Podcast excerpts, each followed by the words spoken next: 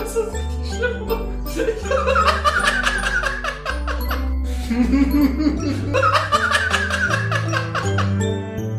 wow. Einen wunderschönen guten Morgen und herzlich willkommen zurück zum Counter Cockwise Podcast. Guten Tag, David, wie geht es dir? Guten Tag, Daniel. Das dürfte jetzt die 22. Ausgabe sein, also äh, Oh Schnapszahl yeah. und so, ne? Ja, richtig.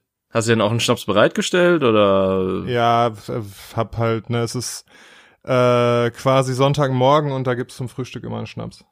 Ja, ich meine, Frühshoppen muss ja auch äh, passieren. Das, das ist, gehört, das ist ja gute alte deutsche Kultur, muss man sagen. Ich Deutsches glaube, mein Onkel macht das bis Kulturgut- heute noch. Dein was? Mein Onkel macht das bis heute noch, glaube ich. Frühschoppen, ja klar. Deutsches Kulturgut muss bewahrt werden. Und Ja. ne, das, äh, das will ja auch die AfD uns die ganze Zeit schon sagen, aber irgendwie versteht der Großteil der Bevölkerung das noch nicht. Ja, der schwarze Mann will uns das äh, Frühshoppen wegnehmen. Erst nehmen sie uns die Jobs und die Frauen und jetzt auch noch das Frühschoppen. Ja, kannst du nicht mal mehr besaufen, nachdem du deine Olle nicht mehr knattern kannst und arbeitslos bist.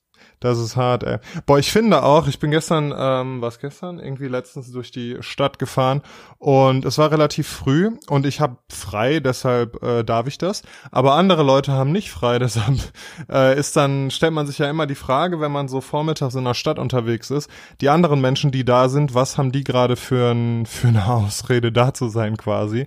Warum seid ihr nicht bei der Arbeit? Und ähm, dann habe ich, es reicht oft ein einziger Blick. Also wenn man da hinguckt und es ist 11 Uhr morgens und die haben da schon das Hansapilz stehen, dann weißt du natürlich direkt, was los ist. Ne? Und da ist mir so der Gedanke gekommen, irgendwie ist es ja wirklich so ein kleines Indiz wie das Getränk, weil die Leute sahen gar nicht so mega abgefuckt aus. Ähm, zumindest auf den ersten Blick nicht. Äh, ja, aber genau, hätten die jetzt, weiß ich nicht, Wasser getrunken oder Apfelschorle oder so, dann wäre das Narrativ in meinem Kopf direkt ein ganz anderes gewesen. Ja, es ist aber auch sehr seltsam. Also wir haben ja letztes Mal schon so leicht angeschliffen, wie äh, unsere Gesellschaft mit Alkohol umgeht. Ähm, aber es ist halt irgendwie auch so, keine Ahnung, warum ist es um 11 Uhr morgens weniger, also gestern war ja auch Samstag zum Beispiel, warum ist es um 11 Uhr morgens an einem Samstag verwerflicher, das Bier zu trinken, als zwölf Stunden später? Ja, weil es halt ja immer irgendwie, also so Alkohol trinken hat, obwohl das in unserer Gesellschaft natürlich total verbreitet und total akzeptiert ist, aber hat es ja immer noch auch dieses Ding, es ist was Geselliges, es ist etwas, was man ähm, ja quasi so im, im Party-Kontext macht. Party kann natürlich auch geselliges Beisammensein sein. Ähm, ja, aber irgendwie im preußischen Deutschland halt nach getaner Arbeit. Und auch wenn's Wochenende ist, ist die Arbeit trotzdem erst frühestens nachmittags getan, aber auf keinen Fall eben äh, eben morgens um elf dann. Ne? Also, aber du stimmst mir schon zu, dass das äh, da was also sich irgendwie nicht richtig anfühlt, wenn man das sieht. Ja, ähm, Hansa ist Abfall. Äh, aber ja, ich, ich hab's auch mal am, auf der ersten Mai-Demo gekühlt getrunken, ähm, vor einem Jahr oder so.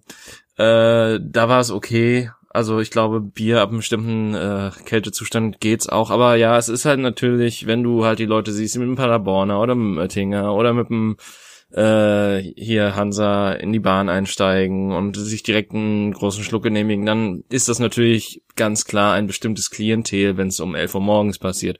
Gut, gleichermaßen, wenn die um 11 Uhr abends das trinken, dann denke ich mir, ist das gleiche Klientel irgendwie. Ja, genau, das ist auch witzig, dass man das dann teilweise auch schon von der Biermarke, die die Leute trinken, abhängig machen kann. Ne? Natürlich äh, gibt's auch Ausnahmen, also ich kenne auch irgendwie äh, berufstätige Menschen, die aus welchem Grund auch immer Oettinger kaufen, einfach weil sie geizig sind oder so.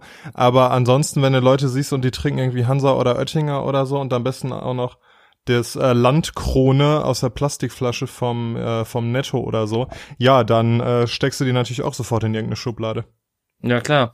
Äh, ich hatte tatsächlich mal das Plastikbier von Lidl, wo das Sixpack 1,49 gekostet hat und damit Holy günstiger war als der, als äh, das Pfand, was du dafür bezahlt hast. oh, ja. War das, Das war ein Sonderangebot oder ist das der Normalpreis? Ich meine, das war nochmal ein Sonderangebot, weil normal kostet es 1,99. Aber Shit. ich sag mal so, das, das war schon, also ich, ich habe ja, ich, ich habe ja schon viel in meinem Leben getrunken. Ich habe gestern unter anderem mal wieder Faxe ausprobiert, weil ich dachte, keine Ahnung, mein Magen, ich soll mal wieder leiden oder so. Ähm, mhm. Aber äh, Alter, ey, das, das, das war echt das schäbigste. Also ich glaube, ich habe noch nie so ein schäbiges Bier getrunken wie das 1, wie das 1,49er Sixpack von Lidl. Also, ja. boah.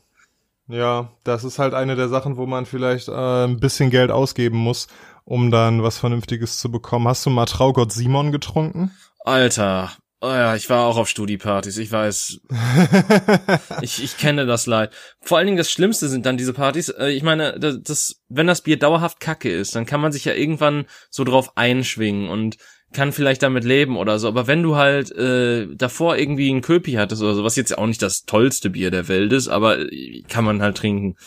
Und äh, dann, ähm, keine Ahnung, wenn du dir halt so danach halt so ein Hansa oder so ein Traugott Simon gönnen musst, weil es halt kein anderes Bier mehr gibt, was da ist, weil der Gastgeber nicht mitgedacht hat oder gedacht hat oder so, dann ist das halt echt das Schlimmste der Welt.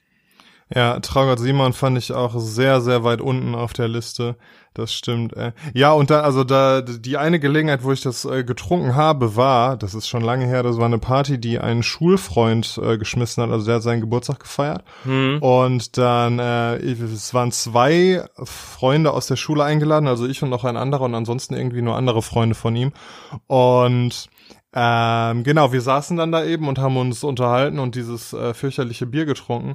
Und äh, seine ganzen anderen Freunde ähm, feierten sehr die Musik, die da lief. Äh, es waren die bösen Onkels und die mhm. sahen auch alle so aus und dementsprechend sind wir da auch nicht besonders lange geblieben. Das war eine, äh, eine sehr interessante Veranstaltung. Ha. Ja gut. Äh, aber gibt es denn irgendwie so ein Billigbier, was du empfehlen kannst? Also hast, hast du da irgendeine romantische Verbindung zu irgendeiner Billigmarke oder bist du halt so wie, äh, keine Ahnung, das trinke ich überhaupt nicht oder das, das will ich auch gar nicht meinem Körper zuführen. Zum also, Beispiel gestern hatte ich nämlich auch ein äh, Weißbier von, äh, ich glaube, das war ein Weißbier oder ein helles zumindest von Oettinger. Das war in Ordnung. Das, das ja. war jetzt nicht die Perle der Natur, aber das war in Ordnung. Boah, ich glaube, wenn man echt, ich glaube, wenn man so arm ist, dass man sich kein vernünftiges Bier leisten kann, dann sollte man irgendwie das Bier trinken vielleicht sein lassen. Ansonsten ist tatsächlich Oettinger kalt ähm, vielleicht noch einigermaßen zu ertragen. Aber ansonsten so, ich sag mal, Köpi hast du ja gerade schon angesprochen, das ist ja jetzt auch nicht teuer. Da kostet der Kasten im Angebot auch irgendwie 10 Euro. Das heißt, eine Flasche Bier kostet 50 Cent, ein halber Liter.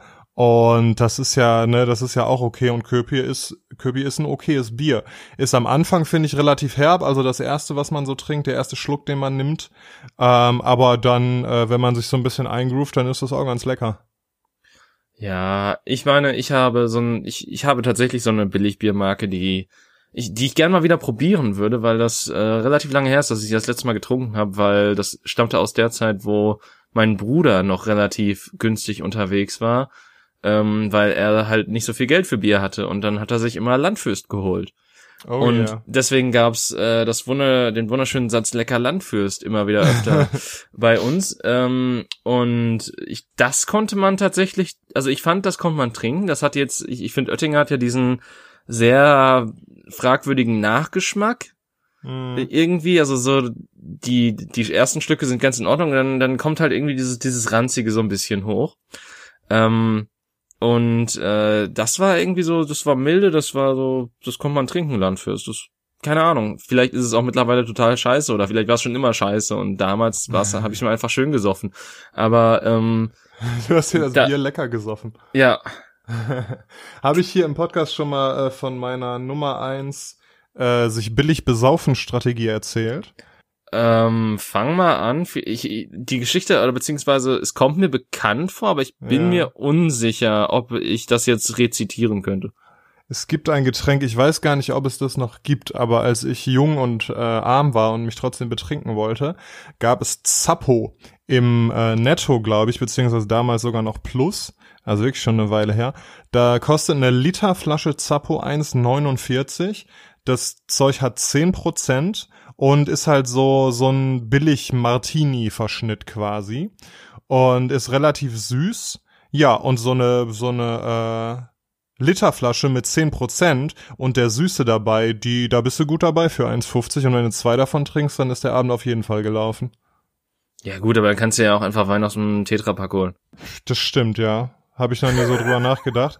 Aber ich mag halt Wein nicht und dieser Zappo, der Wein ist ja, hat ja immer, ne, gerade so roter, hat halt so was Herbes und dieser Zappo ist halt wirklich extrem bekömmlich, dadurch, dass der so süß ist. Dadurch hm. kriegst du natürlich auch einen fürchterlichen Kater, aber äh, das ist ja erstmal das Problem äh, des nächsten Morgens, ne? Das musste ich ja an dem Abend nicht betreffen.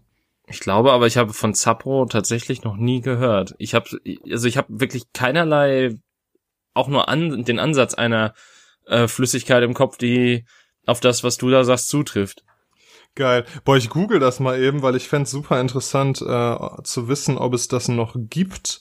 Also wie gesagt, es gab das bei ähm, es gab das bei Plus damals und dann bei Netto. Zappo, ich google gerade Zappo. Bilder. Ähm, nee, ich finde es bei Google nicht. Oh. Das heißt, es scheint es nicht mehr zu geben. Klingt aber auch so ein bisschen wie eine Feuerzeugmarke, ne? So Zappo Zippo. irgendwie. Zippo ist das, ah. sind diese Sturmfeuerzeuge. Stimmt. Ja. Sturmfeuerzeug hm. klingt auch so witzig, so als, so als müsstest du irgendwie, als würde die Polizei da so mit reinstürmen und alles anzünden oder sowas. es scheint diesen Zappo nicht mehr zu geben, ja, das ist natürlich tragisch. Ey. Ich werde bei meinen nächsten Supermarktbesuchen noch mal ein bisschen genauer drauf, drauf achten. Aber ja, sag einfach Bescheid, wenn du das nächste Mal im Plus bist. Ich bringe dir einfach ein paar Flaschen mit. Hm. Geil. Boah, ich war gestern im Kino. Ich habe mir Once Upon a Time in Hollywood angeguckt. Oh, äh, den hat auch ein Arbeitskollege von mir gesehen, habe ich noch nicht gesehen, aber er war da sehr gespalten drüber. Also er meinte auch total, ja. Er meinte irgendwie, äh, er, also die Performances wären super gewesen, da konnte man nichts gegen sagen, aber ähm, er, das, das, der war so un-Tarantino-mäßig, meinte er. Ja, nicht unbedingt. Also es waren schon viele Tarantino-Elemente drin. Ähm, es ist, also ich stimme zu, die, die schauspielerischen Leistungen fantastisch. Brad Pitt und Leonardo DiCaprio richtig, richtig geil in dem Film und auch, auch die, äh, die ganzen anderen Rollen. Margot Robbie. Ähm, bitte? Margot Robbie. Zum Beispiel. Und ähm, ja, aber es ist irgendwie so, ohne, ohne zu viel spoilern zu wollen, aber man hat so das Gefühl, es passiert wirklich nicht so viel und die Geschichte, die da erzählt wird, die könnte jetzt zehn Minuten erzählt werden. Was halt da ist, ist, es finden super, super viele Anspielungen statt auf andere Filme, auf Popkultur und so weiter, die man natürlich alle erstmal verstehen muss, um den Film wirklich zu genießen. Ähm, ja, es ist also un Tarantino im Sinne davon, dass man von Tarantino so Coolness und Gewalt erwartet erwartet. Ähm, vielleicht, also Coolness gibt schon, Gewalt gibt es äh, wirklich für Tarantino extrem wenig. Und was passiert ist in diesem Film, und das fand ich richtig witzig, äh, ich saß halt im Kino, ich saß ziemlich weit hinten, fast letzte Reihe, direkt an der Tür quasi.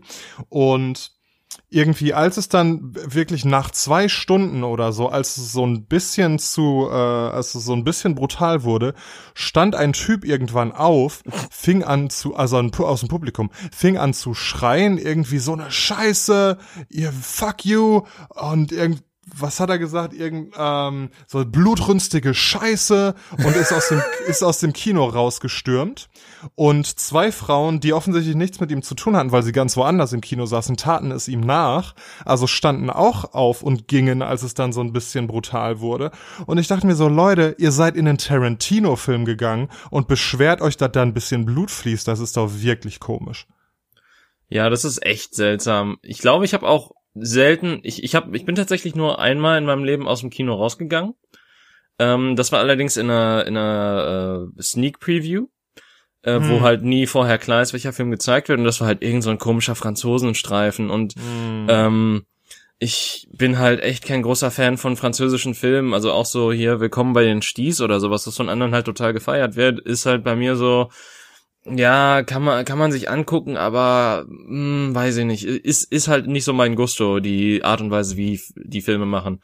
Äh, größtenteils. Nee, ich komme auf französische Filme auch überhaupt nicht klar, komischerweise. Das ist halt, das hat immer so einen bestimmten Feel. Und ähm, den kann ich einfach nicht ab. Außer hier, ähm, ziemlich beste Freunde, der ist doch auch französisch. Den fand ich gut und der war auch sehr amerikanisch vom Stil her.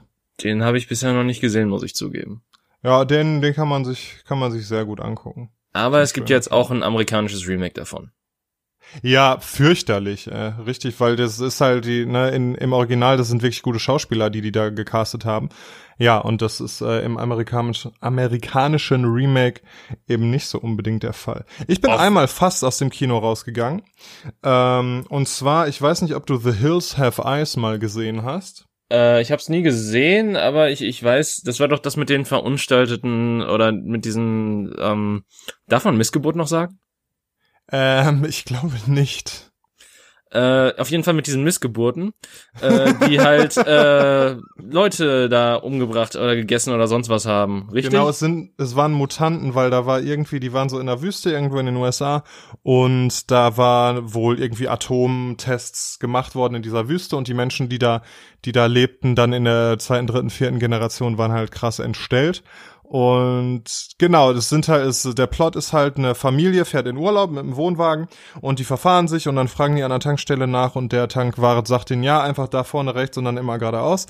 Der Tankwart hat aber, äh, hat aber einen Deal mit diesen Mutanten und ähm, schickt die natürlich in die Irre und so, dass die äh, Mutanten dann den Leuten auflauern und erstmal dafür sorgen, dass die Reifen platzen, also die legen so eine, so eine Kette aus und dass die dann da gefangen sind und dann fangen die an, die zu, terrorisieren und dann hinterher auch tatsächlich anzugreifen.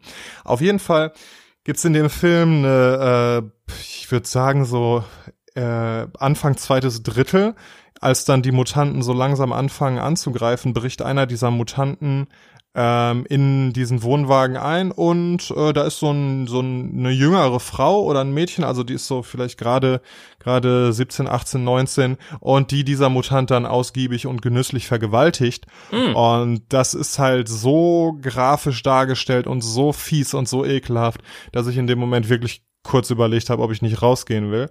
Ich habe es nicht getan, und äh, bin auch ganz froh drum, weil es kommt am Ende ein sehr befriedigender Moment, weil ähm, nachdem halt diese Leute die ganze Zeit auf die Fresse haben äh, bekommen haben und ganz viele von denen gestorben sind, entscheidet sich dann einer von denen, der ähm, vorher eher so als Schwächling dargestellt wurde, entscheidet sich dann quasi äh, Rache zu nehmen und ich glaube seine Frau zu retten oder so, die dann entführt wurde und zieht dann los und äh, schnappt sich irgendwie eine Axt, die da rumliegt und der erste Moment, wo wo er einem Mutanten diese Axt in den Kopf schlägt, war so so ein Moment der Erleichterung, nachdem, weil man halt so einen Hass auf diese Mutanten entwickelt habe, mhm. hatte, dass mein Kumpel und ich echt beide aufgestanden und gejubelt haben, als das passiert ist im Kino. Okay. Und ich glaube, wir waren nicht die einzigen.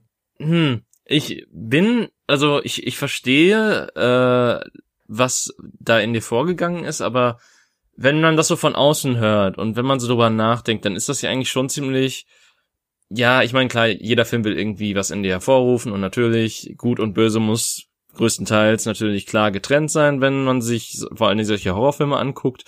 Ähm, aber es, es klingt halt wirklich nur so wie so martialischer amerikanischer Film, so ja, jetzt kommt der gute Typ und äh, äh, macht quasi die ganzen ekelhaften Heslons tot und äh, jetzt äh, rettet er alle und so weiter. Es ist halt, keine Ahnung ähm, ja, sehr martialisch und weiß ich nicht, das ist, hm. Ja. Aber es ist halt insofern, also es stimmt dir vollkommen zu, es ist natürlich brutal und, und dümmlich und so weiter. Aber was daran halt untypisch ist, ist die Tatsache, dass dieser Typ, ähm, also das ist halt so eine größere Familie, die da unterwegs sind, und er ist der Verlobte ähm, der Tochter dieser Familie. So. Und der Vater dieser Tochter, also sein äh, zukünftiger Schwiegervater, macht ihn halt die ganze Zeit runter, weil der Schwiegervater ist so ein Republikaner, so ein männlicher Typ, so ein, so ein Kerl. Und mhm. er ist eben äh, ein, ähm, ja, so ein Geisteswissenschaftler und Demokrat und so ein bisschen äh, alternativ drauf und so weiter. Und eben auch wirklich nicht so der krasse, krasse, starke Typ, also überhaupt nicht so klischeehaft männlich. Hat eine Brille, hat etwas länger längere Haare und so weiter und sieht einfach echt aus wie so ein, wie so ein Nerd, wie so ein Bildungstyp.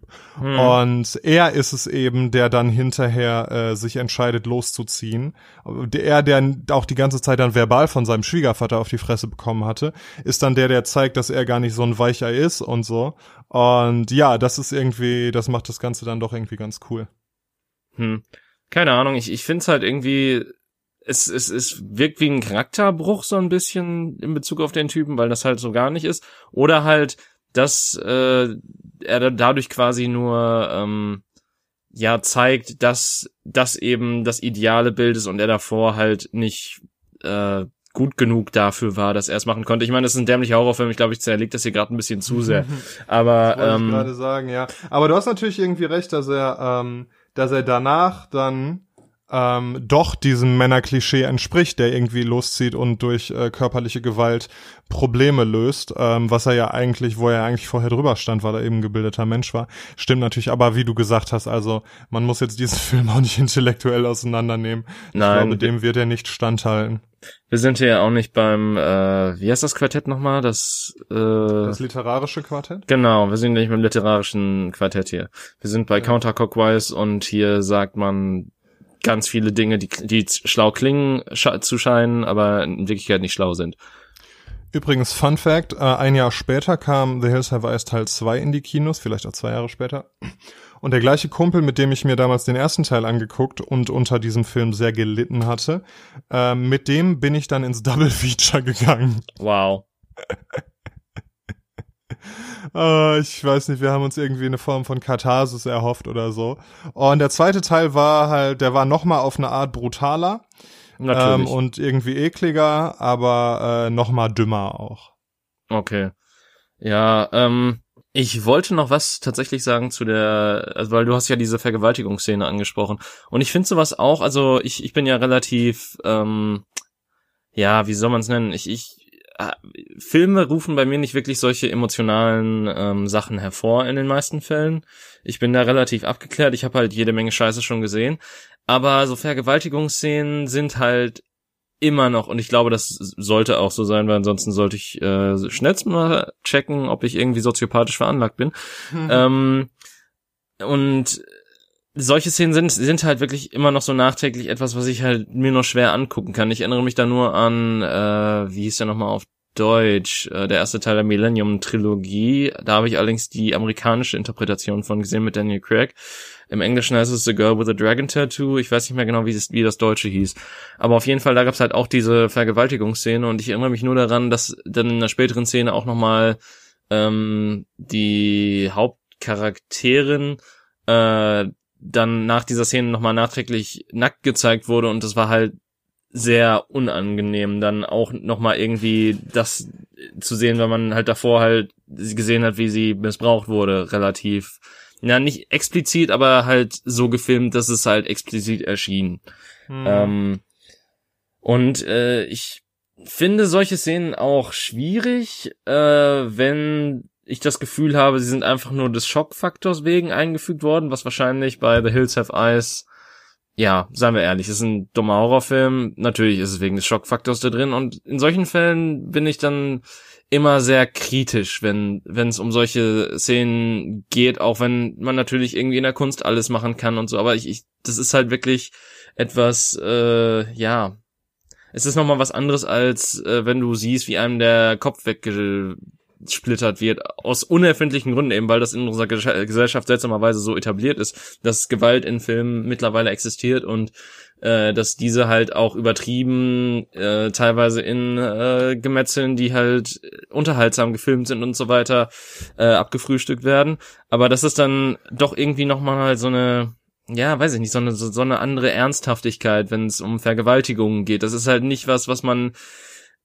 zum Glück nicht irgendwie lustig darstellen kann oder sonst was. Ja, den, genau den gleichen Gedanken hatte ich gerade auch, dass es ja krass ist, dass wir auf der einen Seite äh, es total feiern, wenn in, drei, in 300 dann die Spartiaten Millionen von Persern in kleine Stücke hacken, ähm, aber auf der anderen Seite so eine Vergewaltigungsszene eben immer noch richtig, richtig schwer zu verarbeiten ist. Und ich glaube, das ist, äh, das ist natürlich ein gutes Zeichen, wenn das einen so sehr beschäftigt. Es gibt ja auch diese eine, diese eine berüchtigte Szene in äh, Clockwork Orange. Hast du den Film gesehen? Ja, Oh, unfassbar guter Film, lange Zeit mein Lieblingsfilm und Lieblingsbuch.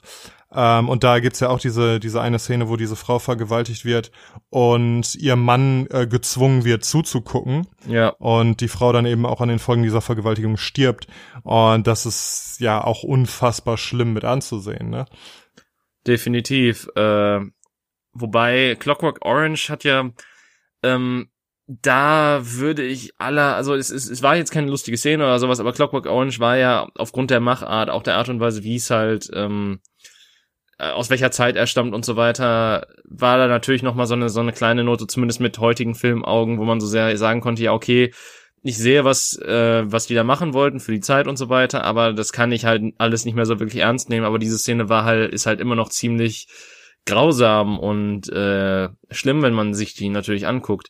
Ähm, ja. Und ich, ich finde Glock, äh, Clockwork Orange ist generell ein sehr interessanter Film gewesen, weil äh, es sehr interessant war, was dieser Film in mir hervorgerufen oder mit mir gemacht hat.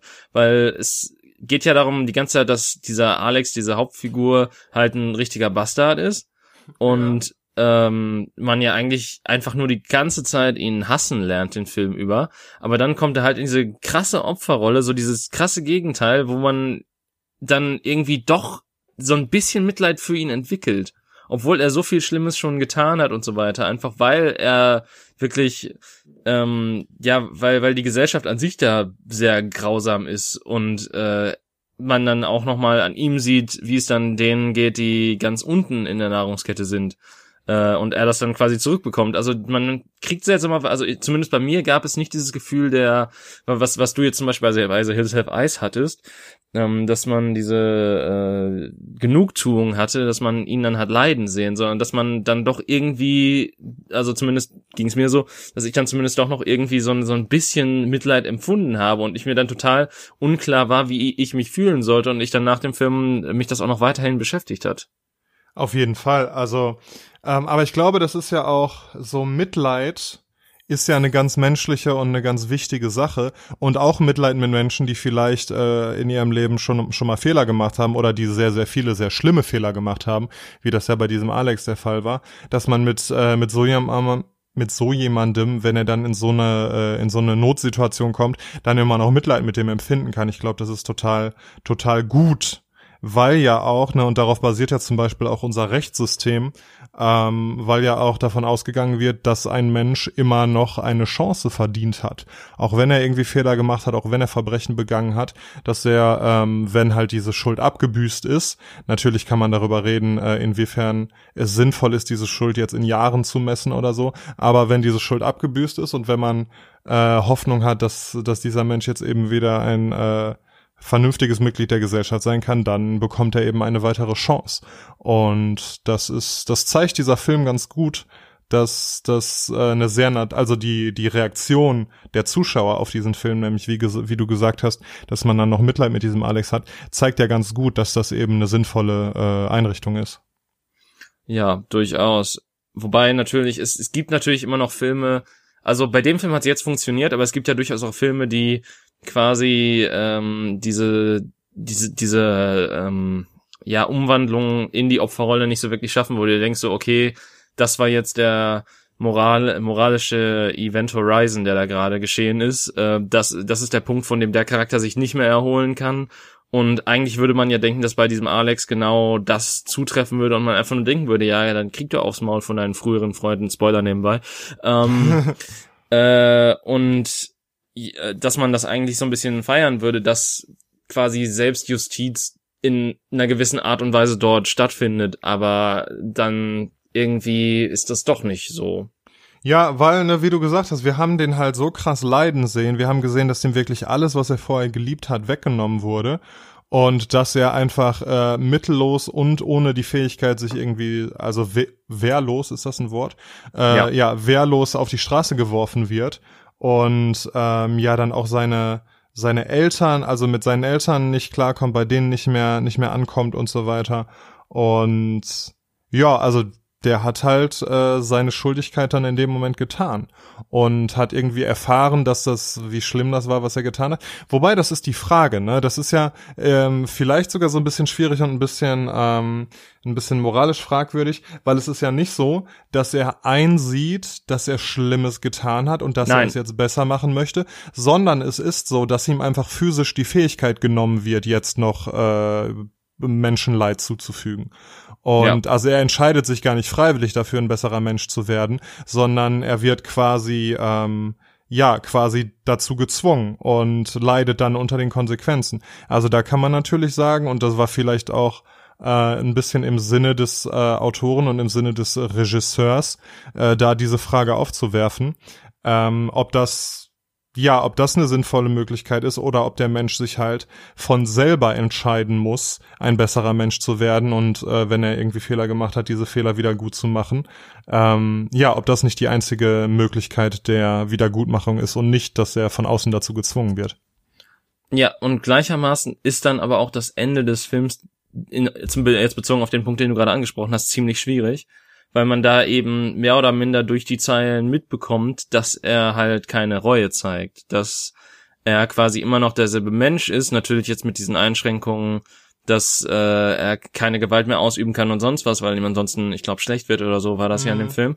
Ähm, aber da wird er ja am Ende irgendwie gefüttert und dann bekommt er ja diese Rede von, äh, ich weiß gar nicht mehr, von von irgendeinem von irgendeinem wichtigen Mann auf jeden Fall, so von wegen so, dass äh, dass es ihm dann jetzt wieder gut geht. Und da ist er dann ja auch wieder sehr selbstgefällig und äh, ein bisschen wieder auf dem hohen Ross sozusagen, äh, was natürlich die Geschichte nicht leichter macht, aber dann vielleicht auch zumindest eine vage Antwort darauf gibt, ob das überhaupt eine sinnvolle Art ist äh, oder eine sinnvolle Art wäre, wenn es sowas geben würde, ähm, diese Art von Verbrechen so zu therapieren.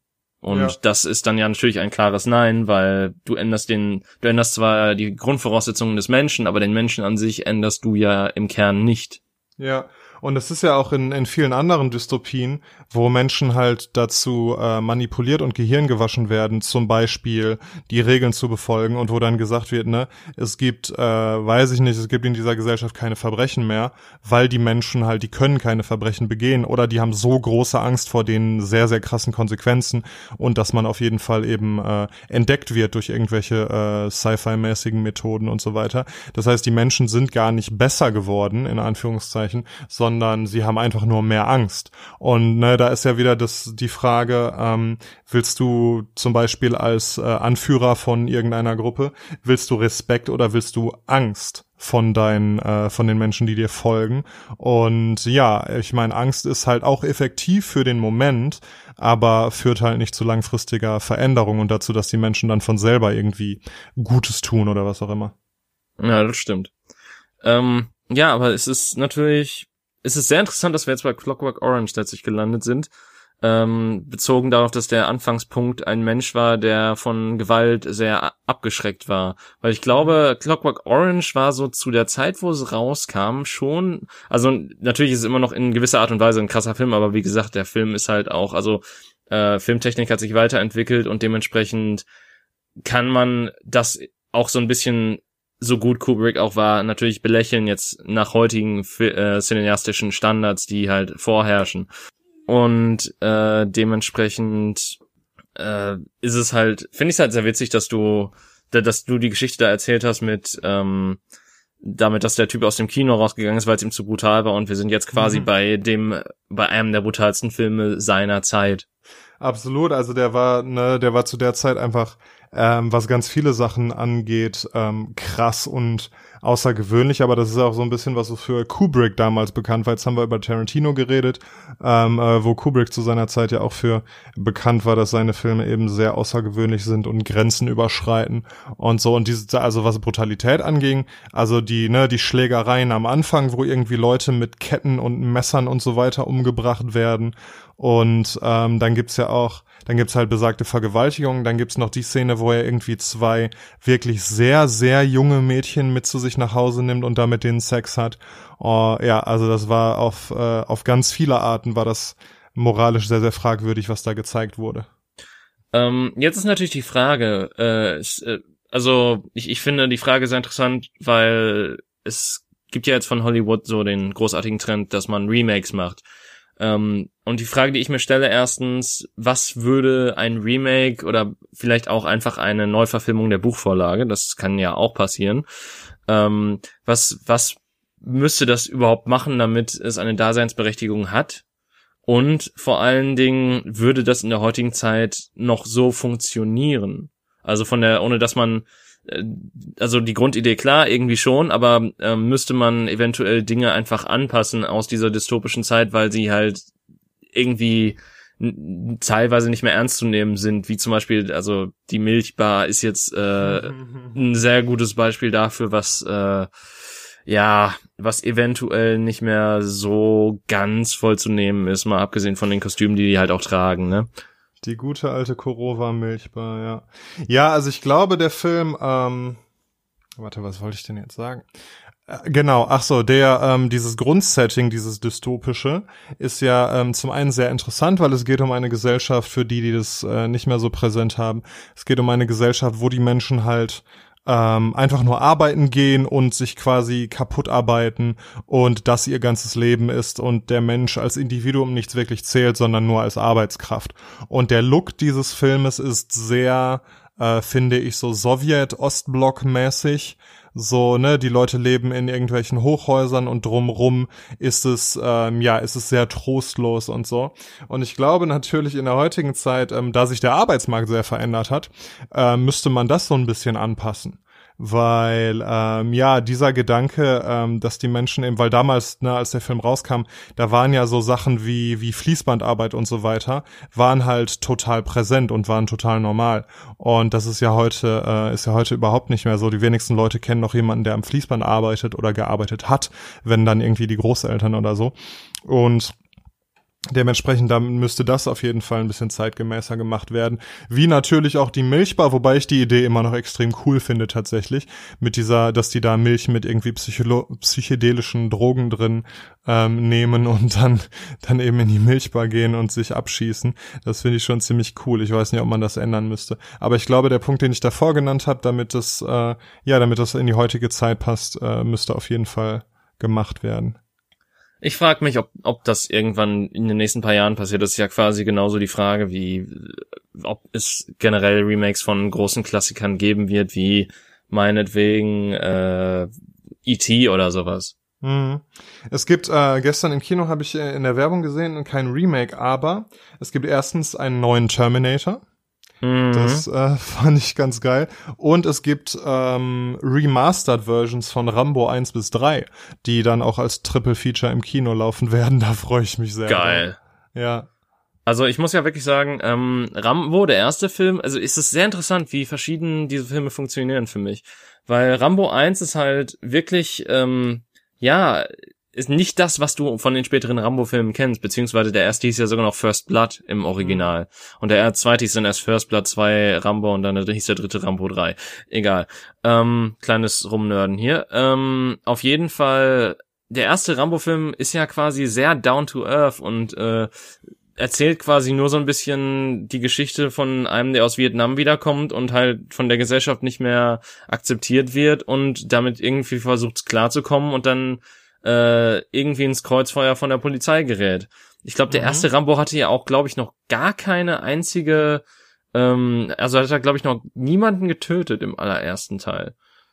Gut, im zweiten Teil war dann einfach, er geht zurück in den Krieg und ballert und äh, man, ein Typ wirft eine Granate in den Wasserfall und im Hintergrund gibt's einfach die Mega-Explosion, während er da mit der Uzi steht. Aber ähm, gut, äh, da, da muss man dann halt auch wirklich Abstriche machen. Also der erste Film ist halt komplett, also es ist quasi so ein bisschen so, wie wenn du Rocky 4 nach Rocky 1 siehst. Äh, ja. Natürlich ergibt das keinen Sinn von der Reihenfolge her, aber es ist halt wirklich, Rocky 4 ist so over the top und so ein Produkt seiner Zeit und ist, finde ich, auch wirklich der Rocky-Film, den man sich immer wieder angucken kann, weil er einfach unterhaltsam ist, weil äh, da ist halt richtig viel 80s Rock drin, da ist halt jede Menge kalter Kriegsscheiß da drin, da ist halt der über, übermächtige Russe, der total überzogen von Dolph Lundgren gespielt wird. Ähm, und äh, deswegen ist er für mich einfach so unterhaltsam und genau dasselbe macht für mich auch Rambo 2. Also es ist halt ein 80s Actionfilm, wo man nicht großartig über die Handlung nachdenken muss oder sonstiges oder es irgendwelche moralischen Dilemma gibt, sondern du guckst dir halt einfach an, du kannst es so runtergucken und es unterhält dich dann für die Zeit, wo du es geguckt hast. Also entnehme ich deinem enthusiastischen Ausbruch, dass man dich im Triple Feature sehen wird. Ah, mal sehen. Also ich glaube, das ist ganz geil, weil ähm, was ich zum Beispiel auch, äh, wo ich, was ich sehr schade finde, finde, was ich verpasst habe, ist äh, den Final Cut von Apocalypse Now im Kino zu sehen. Mhm. Der wurde ja, glaube ich, vor ein paar Wochen released und das war ja irgendwie nur einen Tag oder so in den meisten Kinos zu sehen und an dem Tag konnte ich halt leider nicht ins Kino und das äh, nervt mich ein bisschen, weil das war halt wirklich eine neue Schnittfassung, die äh, Coppola da auch für angelegt hat. Ähm, und äh, das war dann die Fassung, mit der er dann im Endeffekt am meisten zufrieden war. Hatte auch so, also hatte auch so ein nettes kleines äh, Interview irgendwie so, oder beziehungsweise hat er so ein, so ein nettes kleines Vorwort so gemacht, was man sich, glaube ich, auch online angucken kann. Ähm, und wo er halt darüber spricht, dass das halt die optimale Fassung ist für ihn, den Film zu sehen. Und das soll einfach vor allen Dingen in mit der heutigen Vorführtechnik so genial gewesen sein, mit diesen Surround-Dingern und der Bildqualität, die da geboten wurde und so weiter. Also ich glaube, so alte Filme nochmal im Kino sehen, sollte man auf jeden Fall nochmal machen, weil das ist nochmal eine komplett andere Experience, als wenn du es dir halt zu Hause anguckst, weil ja. die Technik ist halt auch einfach da. Ich habe vor ein paar Tagen, äh, vor ein paar Jahren nochmal äh, Taxi Driver im Kino gesehen. Das war auch sehr, sehr krass. Das ist ja auch ein hammermäßiger Film. Aber wo ich gerade Triple Feature gesagt habe, ähm, ich weiß nicht, ob ich mir das antun würde, weil gestern habe ich schon gemerkt, der Film ging zweieinhalb Stunden und mir tat nach einer schon so der Arsch weh. Ich musste echt die ganze Zeit irgendwie auf meinem Stuhl rumrutschen und versuchen, eine gemütliche Position zu finden und das hat dann gegen Ende überhaupt nicht mehr geklappt, so dass es echt unangenehm war. Also ich muss dann zwischendurch auch mal aufstehen und so. Ja gut, aber ich glaube dann, ich glaube, das hängt auch viel mit dem Kino zusammen. Also in einem guten Sitz kannst du ja auch länger sitzen. Ich meine, wenn du zum Beispiel irgendwie am Schreibtisch sitzt und zockst oder so, dann ist es ja auch so, dass du halt ein bisschen mehr Sitzfleisch mitbringen musst, weil die meisten Spiele dauern ja mittlerweile ziemlich lange. Aber das Gute an den Rambo-Filmen ist, möchte ich nur erwähnen, die sind, glaube ich, fast alle 90 Minuten nur lang. Das ist ja, total super. Und dann wird es ja auch eine Pause dazwischen geben, so dass man dann auch mal ein bisschen aufstehen und rumlaufen und aufs Klo gehen und sich wieder mit Snacks eindecken kann und so. Ja. Und mhm. äh, was mich ein bisschen verwirrt hat, war, du hast vom, Neu also der neue Terminator wird ja wieder sein von, ähm, wie heißt er nochmal, der Avatar-Mann und der auch Cameron. Aliens, genau, Cameron, der ist wieder von Cameron, der neue Terminator-Film, deswegen bin ich auch so halbwegs dran interessiert. Äh, weil ähm, ja, das ist halt der alte der alte Macher davon und ich denke mal, der kann auch noch mal was leisten. Ähm, aber was ich äh, verwunderlich fand, dass du meintest, dass jetzt endlich wieder ein neuer Terminator kommt, weil der letzte ist glaube ich erst ein oder zwei Jahre alt. Genesis. Ach so, ich habe gar nicht endlich gesagt, ich habe nur gesagt, es kommt ein neuer Terminator und das fand ich gut. Ach so, okay. Ich, ich dachte, ja. aber mochtest du denn den mit Emilia Clark? Ähm, ich muss sagen, den davor habe ich, glaube ich, gar nicht gesehen. Nee, den letzten habe ich nicht gesehen. Ach so. Ähm, ich seh, bei mir ist es immer so, ich bin so selten im Kino, ne? Ich bin vielleicht so alle halbe Jahre mal im Kino. Hm. Und dann sehe ich die ganzen Trailer und dann denke ich mir, boah, das sieht geil aus, boah, das sieht auch geil aus, boah, den Film will ich sehen. Aber dann gucke ich halt alle diese Filme nicht, sondern gehe dann irgendwie ein halbes Jahr später wieder, wenn es halt sich zufällig ergibt oder wenn hm. irgendwas läuft, was ich unbedingt sehen will, wie, weiß ich nicht, letztens Bohemian Rhapsody oder so. Und das ist ja auch schon wieder eine ganze Weile her. Ich glaube, das war das letzte Mal, dass ich jetzt vorgestern im Kino war. Krass. Also, Moment, aber Bohemian Rhapsody war doch im November letzten Jahres, oder nicht? Ach so, okay, ja, siehst du, ich weiß es gar nicht mehr, aber kann sein. aber das ist ja dann auch schon über ein halbes Jahr her, ne? Ja, deutlich sogar. Also fast schon, du bist schon fast an der Grenze gewesen, dass du ein Jahr lang nicht mehr im Kino warst. Ja, genau. Und deshalb ähm, werde ich wahrscheinlich auch diesen Terminator-Film nicht gucken, auch wenn ich äh, bestimmt irgendwie Bock drauf hätte und das ganz unterhaltsam wäre. Aber sag mal, ähm, hast du das auch manchmal im Kino, dass du meinetwegen äh, kurz davor bist, so einen ernsthafteren Film zu sehen und dann kommen ganz viele Trailer von Komödien und dann bist du in einer ganz anderen Grundstimmung und dann hast du eigentlich viel mehr Bock, jetzt was Lustiges zu sehen? Boah, weiß nicht, ob ich das so erlebt habe, aber äh, kann ich verstehen. Und ähm, das ist doch auch ungeschickt, oder? Also ich finde, die sollten dann im Kino, äh, die wissen ja, was für einen Film die zeigen, und dann sollten die Trailer dann dementsprechend auch einigermaßen dazu passen. Aber ich glaube, es wird einfach die danach äh, geguckt, je nachdem, wer wie viel bezahlt hat, wie oft der Trailer gezeigt werden ja, soll, ne? und halt äh, wie hoch die Einspielergebnisse wahrscheinlich werden, also wie wie gefragt der Film ist wahrscheinlich auch. Das hat bestimmt auch viel ja. damit zu tun, ob die gezeigt ja. werden, weil du willst natürlich auch nur Filme bewerben, die auch in der Zukunft in deinem Kino laufen werden und Filme, die besser laufen, werden natürlich dann auch äh, prominenter gezeigt vor Filmvorführungen. Ja, ja und ähm Nee, aber das kann ich nachvollziehen. Das, das, das habe ich so noch gar nicht gesehen. Genau, andersrum wahrscheinlich nicht. Andersrum, wenn du dabei, davor bist, einen traurigen Film zu sehen und dann äh, einen äh, witzigen Film zu sehen und dann kommen äh, Trailer für ernste Filme, das stört dich wahrscheinlich nicht so sehr. Aber wenn du dich dann irgendwie beim Trailer zu, weiß ich nicht, seinerzeit Superbad oder so kaputt gelacht hast und dann guckst du aber irgendwas super äh, deprimierendes, ja, das kann ich verstehen, dass man da nicht mehr richtig viel Bock drauf hat. Aber das hatte ich tatsächlich in letzter Zeit eher seltener, weil ähm, ich habe so das Gefühl, dass Komödien über die Jahre hinweg oder zumindest, dass, dass gute Komödien immer rarer gesät sind. Also, ich, keine Ahnung, äh, ich kann mich nicht dran erinnern, wann ich das letzte Mal wirklich explizit im Kino war, um eine Komödie zu sehen, weil ich dachte, okay, der Trailer hat mich überzeugt, ich gehe jetzt in eine Komödie ins Kino. Ja, ich glaube, so Komödien sind ja auch eher die Sachen, die man sich nicht unbedingt im Kino angucken muss, sondern eher dann Actionfilme oder irgendwas mit krassen Landschaften und ähm, ja, sowas, ne, weiß ich nicht, so ein äh, Avengers oder so, wo dann, äh, wo dann riesige Schlachten stattfinden und ähm, ja, krasse Kämpfe und krasse Bilder und so weiter. Das lohnt sich ja richtig im Kino zu sehen. Im Gegensatz dazu so eine Komödie, die halt auf irgendwie auf flottem Dialog oder so basiert, die kannst du dir dann auch eher mal zu Hause angucken. Ja, wobei ich finde halt dieses ähm, das Gruppengefühl bei Komödien im Kino ganz cool. Wenn du halt so wirklich ja. merkst, so der ganze Saal lacht oder so, das ist dann noch mal irgendwie so, das ist noch mal ein schöneres Erlebnis, als wenn du halt zu Hause sitzt und denkst so, hm, lustig. Ja, auf jeden Fall, klar. Ja, ne, Happiness is only real when shared, sagt ja auch schon ähm, der Goethe. Dude in Into the Wild. Goethe wahrscheinlich auch, ja. Ich weiß nicht, ob der Englisch konnte, aber auf seine Art. David, ich habe seit, äh, um mal kurz das Thema zu wechseln, ich habe seit ein paar Tagen Kontaktlinsen. Ich weiß nicht, ob du das mitbekommen hast. Wir haben uns ja Freitag kurz gesehen. Und ich habe die ähm, heute zum ersten Mal so richtig drin. Okay. Und es ist das weirdeste Gefühl der Welt. Ich hatte noch niemals Kontaktlinsen drin, also ich kann dir nicht sagen, wie sich das anfühlt. Ich kann mir nur sagen, ich kann mir nur vorstellen, dass es total seltsam ist, weil es liegen ja Sachen auf deinen Augen und das muss das, also vor allen Dingen auch, ich, ich könnte mir niemals vorstellen, irgendwie Kontaktlinsen zu tragen, weil ich schon dieses, dieses äh, Einsetzen der Kontaktlinsen ja. so seltsam finde, weil du pulst ja. dann genau auf deinem Auge, während du halt siehst, so mit deinem Finger da drin rum und das ist, ugh. Ja, Ganz genau, also das Einsetzen und das Rausnehmen sind auch die, die allerschlimmsten Teile an der, an der ganzen Geschichte. Jetzt, wo sie drin sind und wo sich das Auge einmal dran gewöhnt hat, geht's. Ich spüre das, was da ist, aber es ist okay. Ich glaube, das ist auch Gewöhnungssache. Und mein Gehirn muss sich noch an die neue Sehstärke gewöhnen und so weiter. Also ich kriege auch gerade Kopfschmerzen davon. Mhm.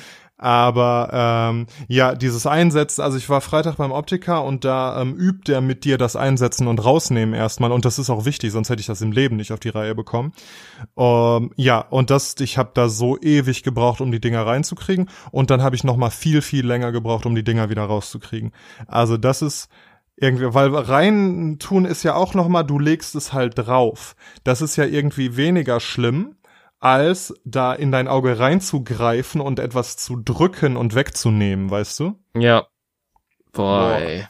Das ist so gegen, weil du natürlich dein natürlicher Reflex ist, wenn sich was deinem Auge nähert, das Auge zu schließen und den Reflex erstmal zu unterdrücken, so lange, dass du da irgendwie so feinmotorische Operationen vornehmen kannst, das ist schon richtig krass. Also, ich bin noch kein Fan ich muss mal gucken, ich werde das jetzt ein paar Tage ausprobieren und wenn ich mich nicht dran gewöhnen kann, dann lasse ich es einfach sein, dann trage ich halt die Brille, beziehungsweise laufe halt, ich bin ja auch vorher jetzt ganz oft ohne Brille rumgelaufen und ohne Kontaktlinsen und so weiter und das war auch immer okay. Also wenn ich da jetzt gar nicht drauf klarkomme, dann lasse ich es halt sein, wenn das jetzt keine Verbesserung meines Lebens ist. Wie sehr bist du denn eingeschränkt? Also wie viel Dioptrien hast du denn auf den Augen? Ich habe ähm, zwei und 2,5. Also links, glaube ich, ein bisschen, äh, bisschen weniger schwach als rechts. Das ist nicht so viel. Also das ist zum Beispiel so wenig, dass ich den äh, Führerschein-Sehtest äh, mit 100 Prozent bestanden habe und dass ich auch niemals das Gefühl habe, ich kann irgendwie Sachen äh, nicht wirklich lesen oder so. Ähm, also wenn sie sehr weit weg sind oder sehr nah dran und sehr klein sind, dann wird's ein bisschen schwierig. Aber ich kann ohne Einschränkungen irgendwie ein Buch lesen oder sowas. Ich krieg halt nur, das war immer mein Problem, ich krieg Kopfschmerzen, wenn ich lange lese oder auf den Monitor oder auf den Fernseher schaue ohne Brille oder mhm. ohne äh, Ding, Sehhilfe halt. Mhm. Und deshalb habe ich das halt. Ja, aber ansonsten ähm, ansonsten ist es eigentlich okay. Aber ich dachte halt, ich habe halt so ein bisschen Angst, dass meine Augen äh, kontinuierlich schlechter werden, wenn ich halt ähm, nichts trage. Wobei es da auch verschiedene Theorien zu gibt. Die eine ist eben diese, also das hat der Optiker mir auch gesagt, wenn du eine Sehschwäche hast, solltest du immer was drin haben. Ähm, aber eine andere Theorie besagt eben, dass das Auge ja auch ein Muskel ist und den trainierst du, indem du ihn, äh, ihn Anstrengung aussetzt. Natürlich nicht zu viel, aber immer mal wieder ein bisschen Anstrengung und das ist halt zum Beispiel, wenn du keine Sehhilfe trägst. Ja, Also ich habe da auch schon irgendwie beide Theorien gehört. Ich weiß auch nicht, also ich bin bei weitem kein Optiker oder sonst was. Deswegen kann ich das auch null einschätzen, was da jetzt womöglich richtiger ist. Ich weiß nur, dass meine Augen so ziemlich der einzige Sinn sind, der bei mir noch halbwegs funktioniert. Ähm, insofern bin ich da sehr froh drüber. Beziehungsweise mein Tastsinn ist auch noch vorhanden. Äh, was stimmt denn mit deinen Ohren nicht? Ja, ich, ich, du weißt doch jedes Mal, wenn man dieses, diesen hohen Piepton hört, dann hat man ja irgendwie eine Frequenz, hört man nicht mehr oder sowas. Ähm, und ich sag mal so, ich hatte schon sehr viele dieser, dieser äh, Tinnitus-esken Geräusche in meinem Ohr. Deswegen glaube ich, dass ich da sehr viel äh, womöglich nicht mehr wahrnehme. Okay, krass. Passiert halt manchmal, wenn man ein bisschen laut Musik hört oder sonst was. Okay, also da musst du aber sehr laut Musik hören, krass. Also ich habe ähm, ich habe das manchmal, wenn ich gestresst bin. Dann, okay. ähm, und dann bin ich irgendwo und wenn, wenn dann wirklich ich sehr unter Anspannung stehe, dann kommt manchmal so ein Moment, wo im Ohr so ein Ton langsam entsteht und lauter wird und höher wird und dann irgendwann äh, dann kurz da ist und dann aber auch wieder verschwindet. Ja, ich glaube, das ist dieses, also entweder ist das ein Tinnitus oder das ist dieses Frequenzgedöns. Ähm, genau, ah, ja, und es gibt ja Leute, die haben das permanent, ne? Ja, das ist Tinnitus. Genau. Und das ist, da habe ich auch Schiss vor. Also, das hatten auch, ich kenne mehrere Leute, die äh, bei einem Konzert waren und es war auf dem Konzert laut und danach waren die halt, hatten die halt quasi den Tinnitus für immer. Oder für eine lange Zeit zumindest. Es gibt ja äh, eingeschränkt Methoden, das zu behandeln. Ja, ja, das ist, boah, Tinnitus ist fies, glaube ich.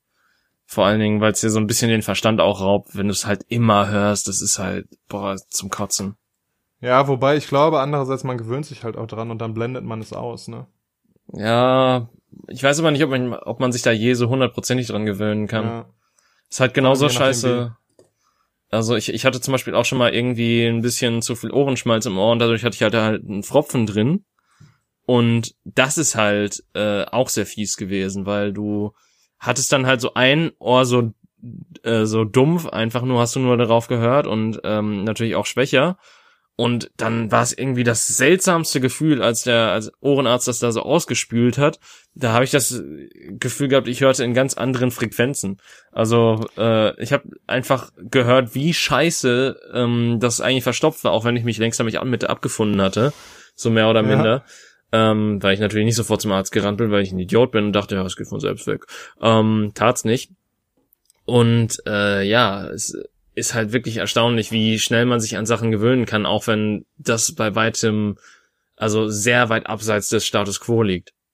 Ja, ja, auf jeden Fall. Und dieser Pfropfen übrigens, äh, Lifehack, entsteht, hat mir äh, die HNO-Ärztin gesagt, entsteht auch dadurch, dass man, wenn man Wattepads, äh, Wattestäbchen benutzt, das soll man nämlich nicht tun, weil man damit den Schmalz nur weiter ins Ohr drückt und dadurch eben dieser Pfropfen entsteht, von dem du gerade gesprochen hast. Man soll da stattdessen mit einem feuchten Tuch das Ohr auswischen und bei mir war das auch so ähnlich. Also dadurch war jetzt mein Gehör noch nicht eingeschränkt oder so. Aber ich war auch mal beim HNO und dann hat die mir da wirklich mit so einem Gerät das, äh, das da rausgeholt. Und das war ein richtig weirdes Gefühl, oder?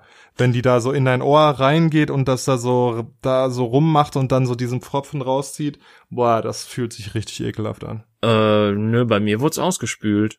Also, Ach, krass, okay. bei mir wurde da Wasser reingemacht und dann äh, hat sich das dann dadurch gelöst und so weiter. Lustigerweise ähm, sind diese Pfropfen aber in einer Zeit entstanden, wo ich keine Wattepads benutzt habe.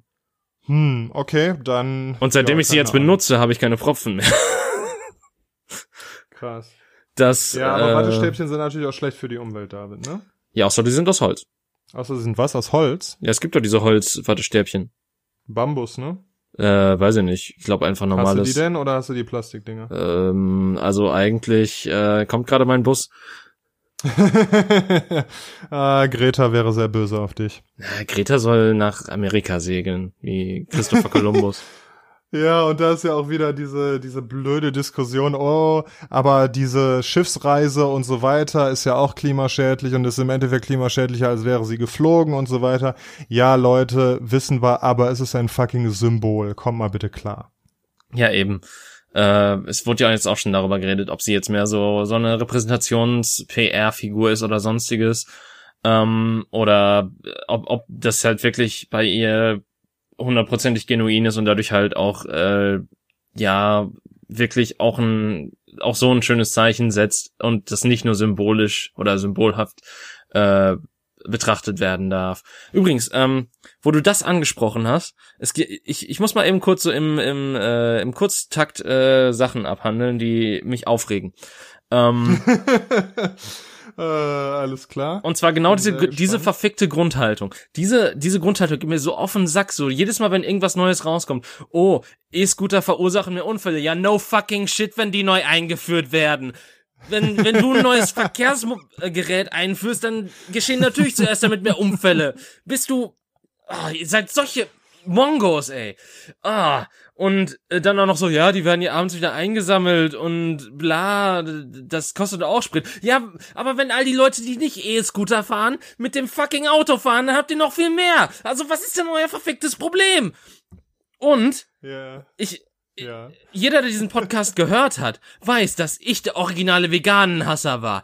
Aber diese Typen, die meinen so, äh, ja, hier, das, äh, der Fleischersatz, der ist ja gar nicht gesund. Ja, ich esse ja auch keinen Burger, wenn ich Nährwerte haben will. Das machst du ja auch nicht. Du gehst ja nicht zu McDonalds und sagst so, oh ja, jetzt habe ich alle Vitamine für einen Tag in mir versammelt.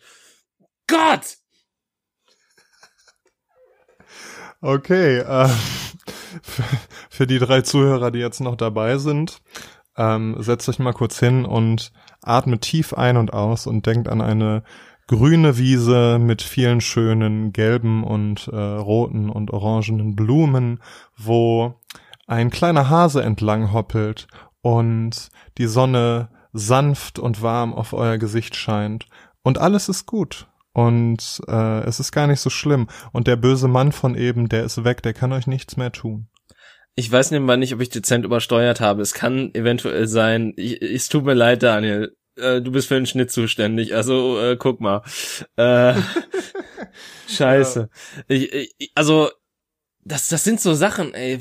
Das ist halt, ja. das ist immer bei, bei solcher Klimascheiße oder sonstiges, wo die Leute halt so sagen so, ja, ich habe hier mein Luxusgut und das will ich nicht aufgeben und jetzt gibt's Alternativen und was soll denn der Scheiß? Und ich denke mir einfach nur so, ja, äh, schön, dass sich das aufregt, aber du musst auch das Gesamtgroße sehen. Und auch die Leute, die sich darüber aufregen, ja, da sind ja Akkus drin verbaut in Elektroautos, die sind ja total schädlich für die Umwelt. Ja klar, das ist kein langfristiges Ding, aber sagt, das sagt dann gerade Torben Thorsten, der mit seinem scheiß iPhone rumrennt, wo noch viel beschissenere Stoffe drin verbaut sind.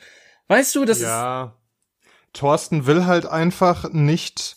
Und das ist, das ist äh, in der menschlichen Natur, deshalb ist es irgendwie, kann man es irgendwie auch verstehen und äh, da Verständnis für haben, dass du, sobald du irgendein Level von Komfort erreicht hast, wie hoch oder niedrig das auch sein mag, ähm, bist du als Mensch halt immer äh, hast du immer Angst davor, ist es dir immer unangenehm, dieses Level in Frage zu stellen. Und sei es jetzt zum Beispiel dein privater Pkw, ähm, ne, und dir sagt jemand, ja, fahr doch lieber mit dem E-Scooter, dann ist deine erste Reaktion erstmal das abzulehnen und Gründe dagegen zu finden. Und erst im nächsten Schritt, wenn du denn bereit bist, diesen Schritt zu gehen, darüber nachzudenken, dass es ja vielleicht doch eine coole Sache ist. Oder wie du gesagt hast, vielleicht auch oft nur eine Übergangslösung, aber im Moment immer noch nicht perfekt, aber besser als vieles, was wir davor hatten und so weiter.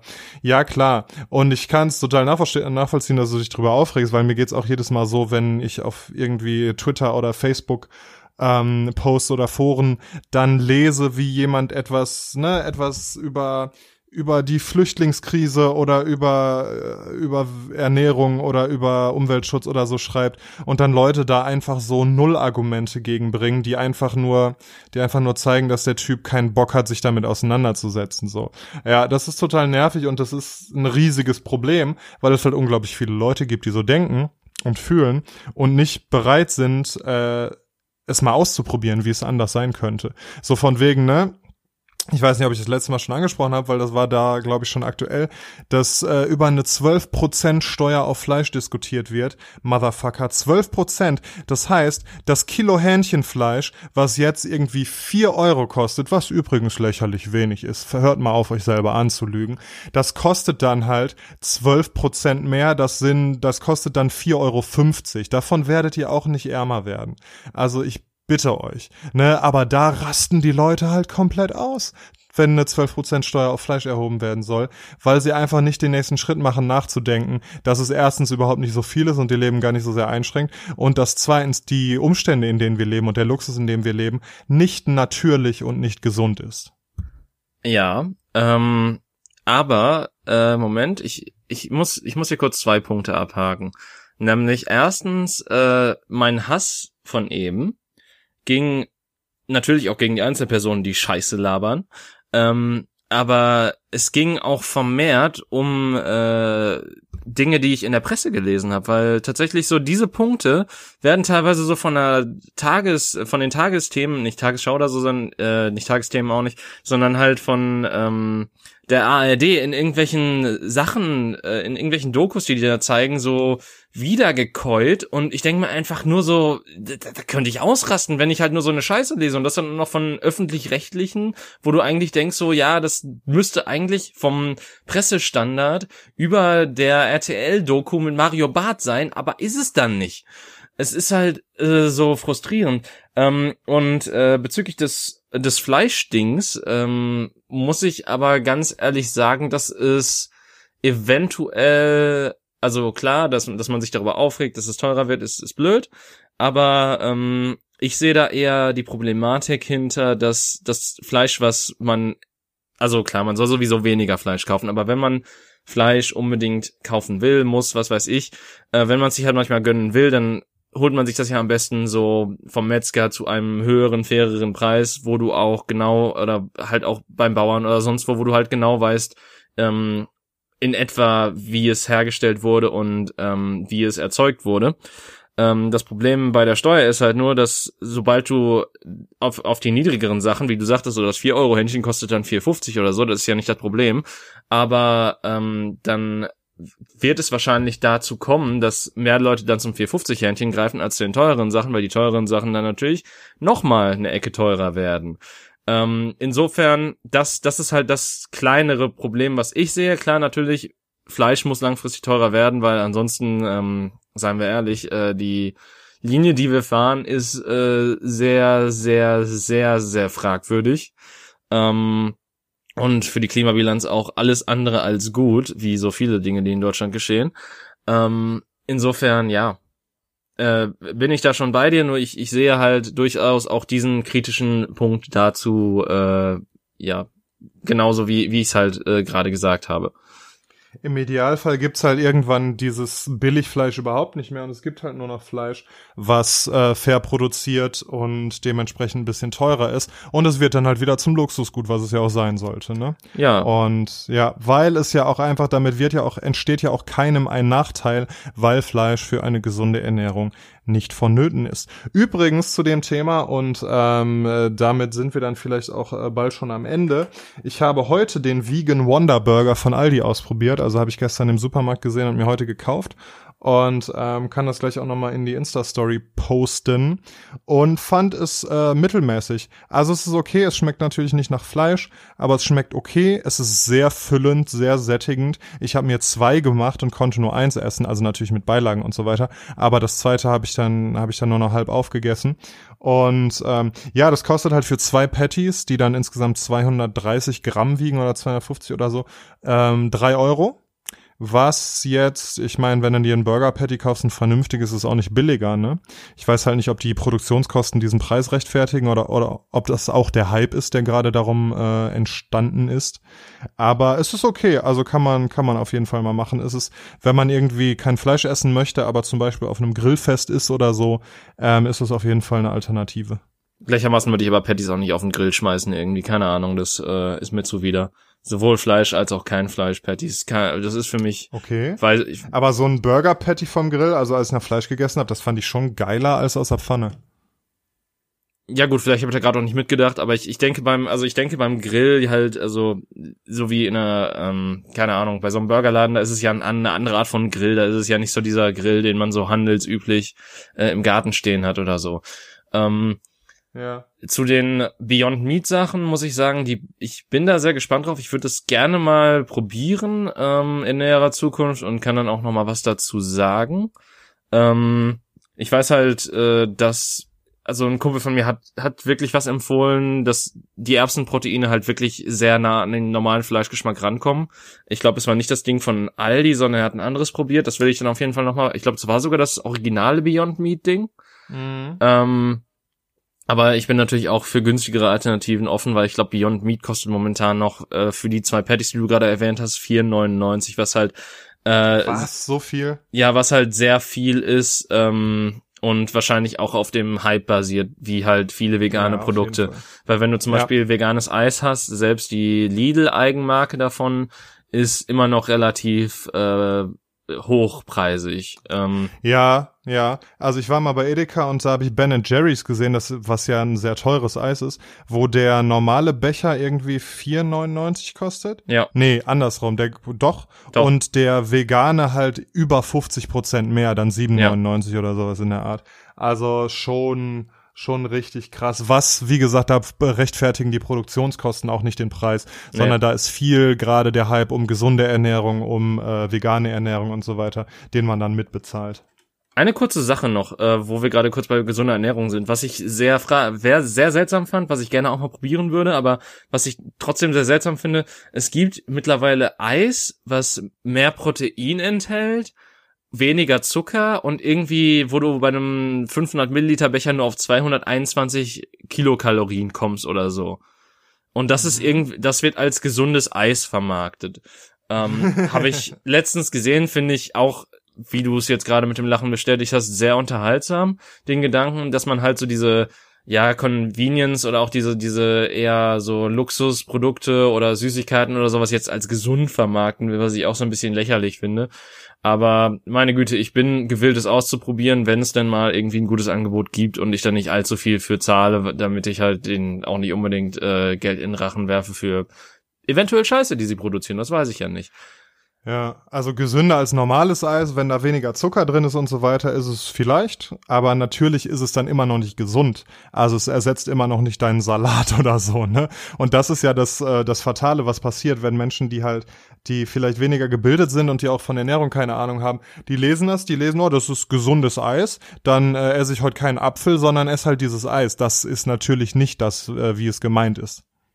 Ja, ich glaube, über Ernährung müssen wir eh nochmal einen einzelnen Podcast machen. Und ich glaube, wir sind jetzt auch schon ein bisschen über der Ein-Stunden-Marke. Und ich denke mal, wir haben uns jetzt auch so ein bisschen leer gequatscht. Das war heute sehr cineastisch, aber auch sehr interessant von äh, der Thematik her, von Moralität und so weiter.